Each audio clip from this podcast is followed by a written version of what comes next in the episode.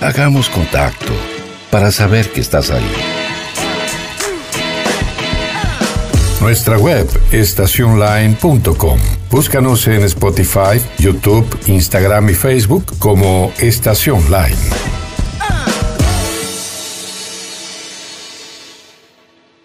En este bloque vamos a hablar sobre el increíble hallazgo del primer fósil de dinosaurio que está vinculado al asteroide que causó la extinción masiva de los dinosaurios. ¿eh? En este bloque de Vida Equivocada transmitido por Full Vision vamos a estar hablando de este increíble hallazgo del primer fósil de dinosaurio que está vinculado al asteroide que causó la extinción masiva de los dinosaurios. ¿eh? Bueno, hablamos de este hallazgo que un grupo de científicos presentó como la pata de un dinosaurio increíblemente conservada. Este hallazgo podría cambiar el paradigma científico sobre los dinosaurios que tenemos hasta el momento. Extremidad completa con piel es solo parte de una serie de hallazgos notables que emergen del yacimiento de Tanis, en el estado de Dakota del Norte, por supuesto Estados Unidos. Pero no es solo la exquisita condición lo que llama poderosamente la atención, sino también lo que estos especímenes antiguos nos pueden llegar a representar como humanidad.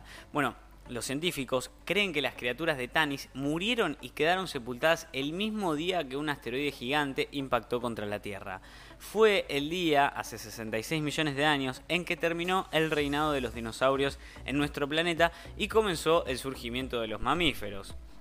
Bueno, se encontraron muy pocos restos de dinosaurios en rocas que registren incluso los últimos miles de años antes del impacto. Bueno, tener un espécimen del propio cataclismo sería extraordinario, por supuesto que sí. Bueno, la BBC pasó tres años filmando en Tanis un programa que se va a transmitir el 15 de abril, narrado por David Attenborough, nada más y nada menos que el señor de los documentales de la BBC. Attenborough va a revisar los descubrimientos, muchos de los cuales se van a ver en público por primera vez, y esto es algo increíblemente bello, ¿no? Hay evidencias en todos lados, pero donde más se encuentra frecuentemente es en peces. Junto a la pata hay peces que respiraron los escombros eh, del impacto mientras llovían del cielo. También se ve una tortuga fósil clavada con una estaca de madera, se ven también los restos pequeños de mamíferos y las madrigueras que estos mamíferos también hicieron piel de un triceratops con cuernos, el embrión de un pterosaurio volador dentro de su huevo y lo que parece ser un fragmento del mismo asteroide. Bueno, tenemos tantos detalles que en este sitio que nos dicen que lo que sucedió en el momento, bueno, es casi como verlo en las películas, ¿no? Prácticamente. dice así que mirás la columna de roca, mirás los fósiles ahí y te trae de vuelta hasta ese día. Así por lo menos hablaba Robert de Palma, estudiante de posgrado de la Universidad de Manchester de Reino Unido, quien dirige la excavación de Tanis. Ahora se acepta ampliamente que una roca espacial de aproximadamente 12 kilómetros de ancho golpeó nuestro planeta y causó la última extinción masiva. Bueno, el sitio de impacto fue identificado en el Golfo de México frente a Chicxulub o la península de Yucatán. Esto está a unos 3.000 kilómetros de Tanis, pero fue tal la energía del evento que su devastación se sintió por todas partes, por supuesto en todo el globo. El yacimiento de Dakota del Norte es un revoltijo caótico.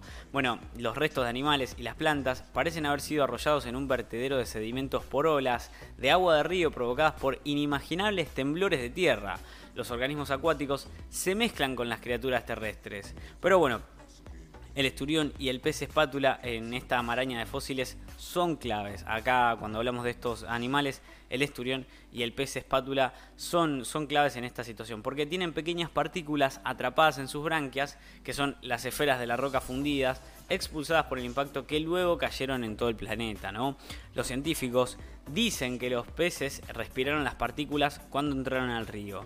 Las esférulas, que son como pequeñas canicas, se relacionaron químicamente y por dotación radiométrica con el lugar del impacto de México y en dos de las partículas recuperadas de la resina del árbol conservada también hay pequeñas inclusiones que tienen un origen extraterrestre. Así que no se sabe bien de qué se trata todo esto. Bueno, lo que sí dicen los científicos es que cuando notaron que había inclusiones dentro de estas pequeñas esferas de vidrio, las analizaron químicamente en el sincrotón de rayos X Diamond cerca de Oxford y así por lo menos hablaba Phil Manning, el supervisor de doctorado de De Palma en Manchester. Dice que pudieron separar la química e identificar la composición del material. Toda la evidencia, todos los datos químicos de ese estudio sugieren fuertemente que estamos viendo una pieza del asteroide que terminó con los dinosaurios y, y por supuesto con el reinado de los reptiles. Ahora sí, con respecto a la exploración en Tanis. La existencia de Tanis y las afirmaciones que se hacen sobre este lugar las hizo públicas por primera vez la revista The New Yorker en 2019. Bueno, lo que causó, por supuesto, furor en ese momento. La ciencia suele exigir que la presentación inicial de los nuevos descubrimientos se haga en las páginas de una revista académica. Se han publicado algunos artículos revisados por pares y el equipo de excavación promete muchos más a medida que avanza en el meticuloso proceso de extracción de preparación y descripción de los fósiles. Bueno, para hacer su programa de televisión, la BBC llamó a expertos externos para examinar varios de los hallazgos. El profesor Paul Barrett del Museo de Historia Natural de Londres y experto en dinosaurios ornitisquios, principalmente los herbívoros, estudió la pata y bueno, termina en una conclusión, dice que es un Teselosaurus, es de un grupo del que no teníamos ningún registro previo de cómo se veía su piel y muestra de una manera muy concluyente que estos animales eran muy escamosos tal así como lagartos, ¿no? No tenían plumas como sus contemporáneos carnívoros, lo que decía así, ¿no?